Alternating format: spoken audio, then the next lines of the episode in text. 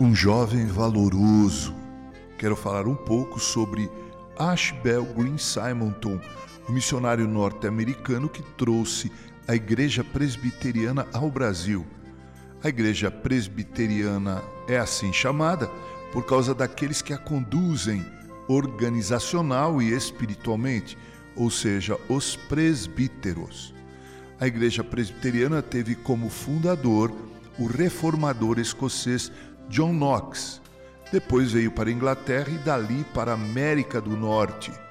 Começou naquela região chamada New England, ou seja, Nova Inglaterra.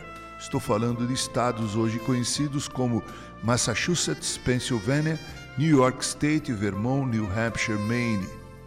Simonton desembarcou no Brasil no longínquo 12 de agosto de 1859, tendo apenas 26 anos de idade um jovem, solteiro, claro, como tal cheio de expectativas e sonhos.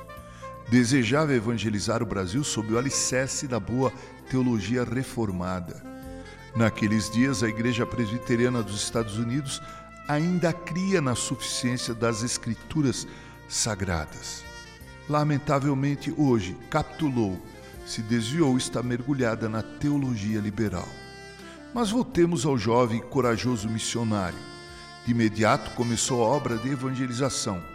Sediado no Rio de Janeiro, foi responsável pelo surgimento das três primeiras igrejas presbiterianas, duas no estado de São Paulo e uma no Rio de Janeiro, criando com elas o presbitério do Rio de Janeiro. Simon Tom também fundou o Seminário Teológico no Rio de Janeiro em 16 de dezembro de 1865 e no dia seguinte fez a parênese na ordenação do primeiro pastor brasileiro, o ex-padre José Manuel da Conceição. Em 5 de novembro do ano de 1864, Simon Tom lançou o periódico Imprensa Evangélica. É óbvio que esse moço corajoso, cheio de sonhos, fez muito mais do que isso, aceitando o desafio de pregar o Evangelho em um país cuja religião oficial era a católica romana. Voltou ao seu país de origem, onde se casou, mas cuja esposa faleceu uma semana após ter dado à luz.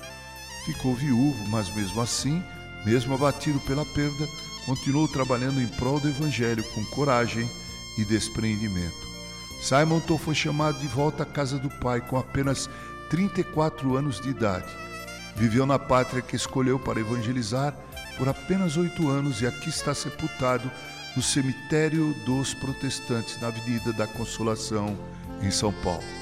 Descansou o jovem corajoso e desprendido que amou o Brasil que serve de inspiração para todos os cristãos desse país, mormente para jovens pastores e missionários. A Deus toda a glória e a nossa eterna gratidão pela vida de Simon. Com carinho, Reverendo Mauro Sérgio Aiello.